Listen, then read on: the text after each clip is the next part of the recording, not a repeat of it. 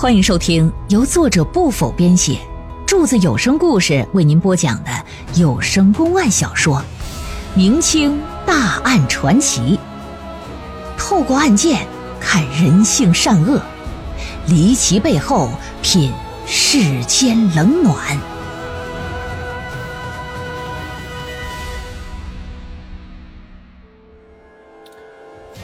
话说大门不出、二门不迈的小寡妇，竟然突然上吊自尽，那究竟是为夫殉情，还是另有原因呢？一首绝命诗，一只绣花鞋，又隐藏着怎样的秘密？突然自杀之人，又是否与小寡妇之死有关呢？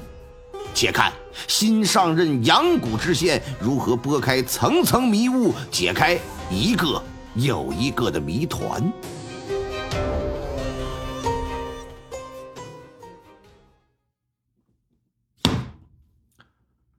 少妇怕日手遮阴，老头玩鸟不挡阳。祁连庙对藏春意，情人眼里荡秋波。这他妈说的是个啥？我也不知道。话说清朝乾隆二十六年，直隶顺天府大兴县人士，时整三十岁的梁宗奇呀，经过十年不懈努力，终于在科考当中啊考了个进士。那梁家上下是无不为之欢腾啊。在梁宗奇之前呢，老梁家三代都是武将出身的，其中梁宗奇的祖父。还曾做过正三品的参将，也算是光宗耀祖一时啊。但是梁家人呢，初中有戏，不仅仅喜欢舞枪弄棒，也喜欢读书写字儿，因此呢，这就盼着，哎，自己家里呀，能出个文官。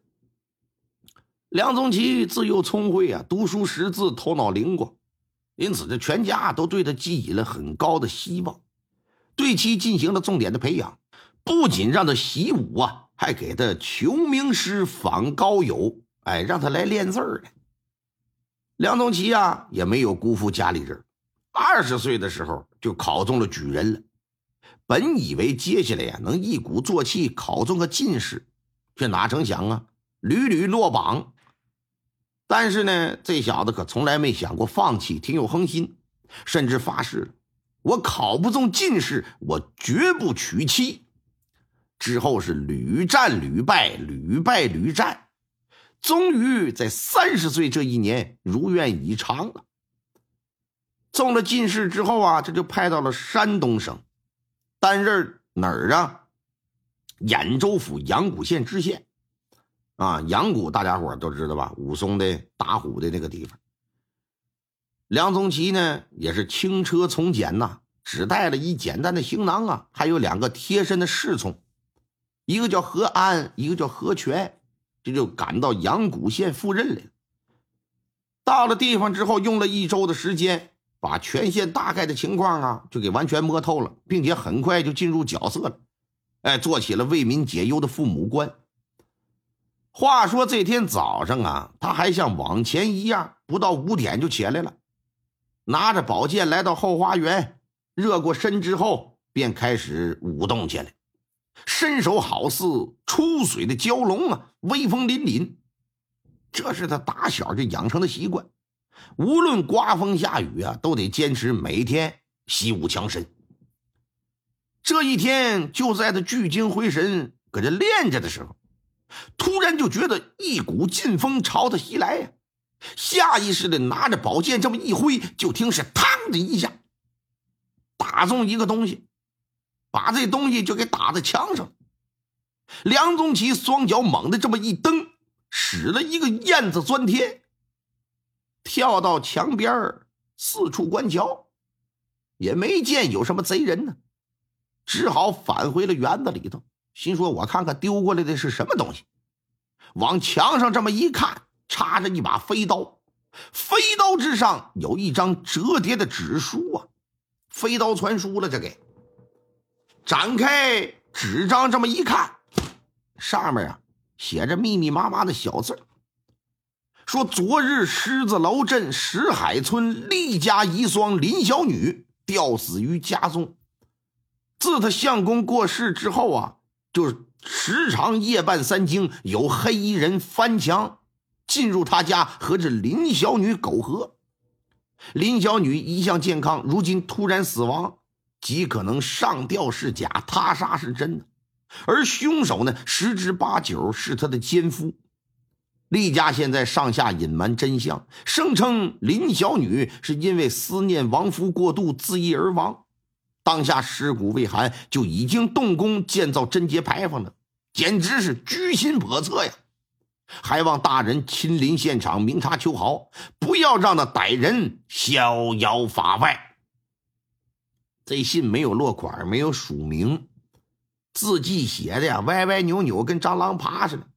还有不少地方还给打上叉了，还涂改了，可以见得呀，写这信的人文化水平程度他妈不高啊，没经过九年义务普及教育。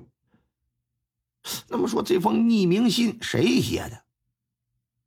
钉在墙上送给我什么目的呢？老爷一概不知。但书信里提到的这玩意儿涉及到人命案了，觉得不可小觑啊，应该给予重视。这也是他从政以来所遇到的第一个有关人命的案子呀！如果真如这书信里所说是他杀而非自杀，我必须得给他破了案。于是吃过早饭，带着衙役，领着仵作，风风火火的就赶到石海村。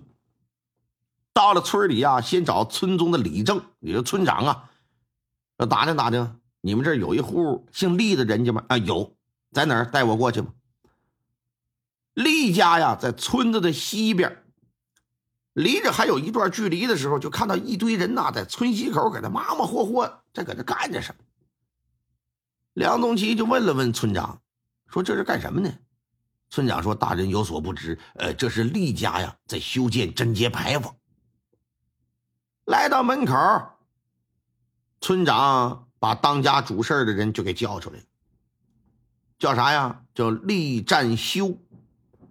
厉占修啊，四十来岁，身高体壮啊，穿着一身上好布料缝制的衣裳，来到近台近前这么一引荐啊，说这是县太老爷，赶紧磕头下拜，说草民厉占修呃拜见知县大人，起来吧。本县今日清晨呢，收到一封匿名书信，乃是飞刀传书啊，说你家中死了一人，可能不是自杀，而是他杀。因此，我特地呀前来调查一番。呃，这诬陷绝对是诬陷，而且肯定是那老王家干的。在石海村，只有他们家能干出这个事儿。老王家是怎么个事儿啊？呃，大人您有所不知啊，我们这个村呢有两个大户人家，一户是我家在村西头，一户是王家在村东头。我们两家人向来不对付。只因那王家经常故意的惹是生非。前些日子，我们家在村西修建了一座功德碑，结果呢，老王家针锋相对，立了一孝子牌坊。如今我们要立贞节牌坊，他们无东西可立，比不过我们呢，指定是想给我们家泼脏水，诋毁我们家的名声。大人呐，还请明察呀！是不是诬陷，就得用事实说话。那去世的林小女和你什么关系啊？呃，正是草民的弟媳。走，带本县去看一看她的尸身。老厉家不愧是这村里数一数二的大家族。来到家门这一看，宅子挺大，前后的四进的院子，有东西跨院。院子里呀，房屋之中啊，都长满了花花草草啊，假山游廊的，整的挺讲究。这就把老爷这些人呢，就给带到东跨院来了。院里搭着个棚子，棚子里停着一口棺材。老爷举目四望，来到棺材前面，棺材盖这么一打开，往里一瞧，林小女呀，二十岁上下的年纪，身材修长，姿色过人呐。身穿一袭白衣，因为死亡的缘故，面无血色，紧闭双眼。命人把这尸体打棺材里就给搭出来了。梁宗奇和仵作上去一同检验，老爷看的可特别仔细，尤其是脖颈部位，因为书信中说了是吊死的，看看有没有勒痕。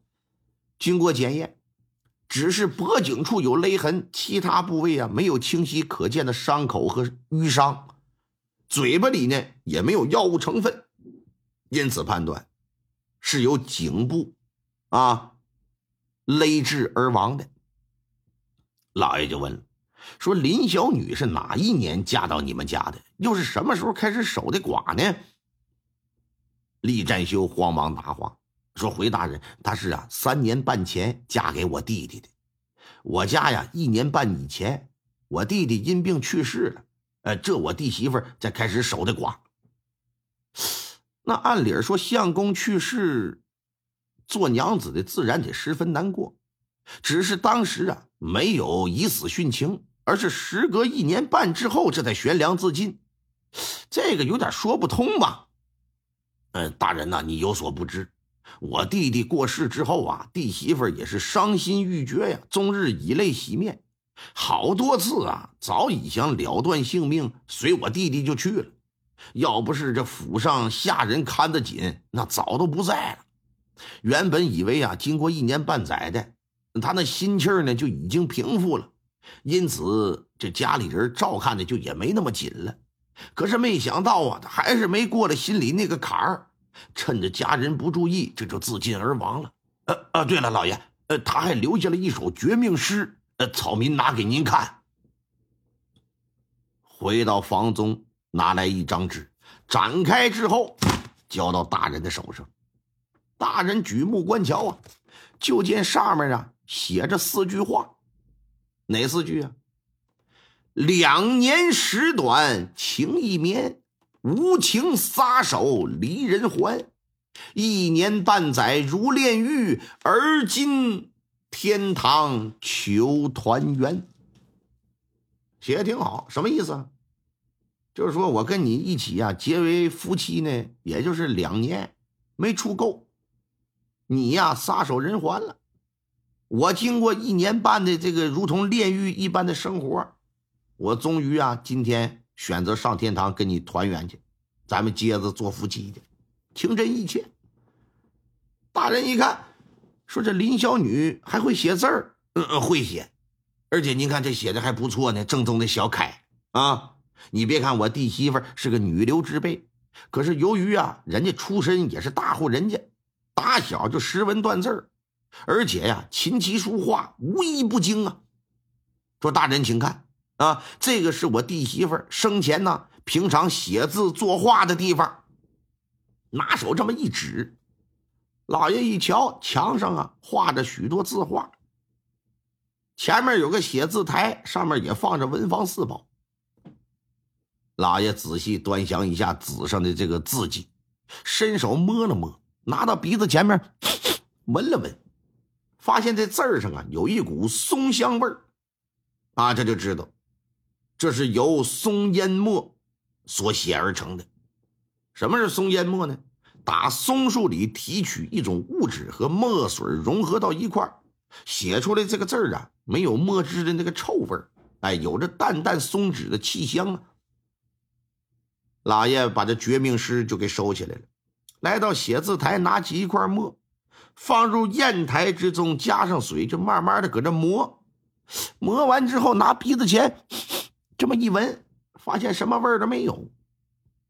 呃，大人，尸体和绝命诗您都看了，这回可以证明我们家的清白了吧？老爷可没接茬，抬头看了看天上悬着的一轮太阳啊。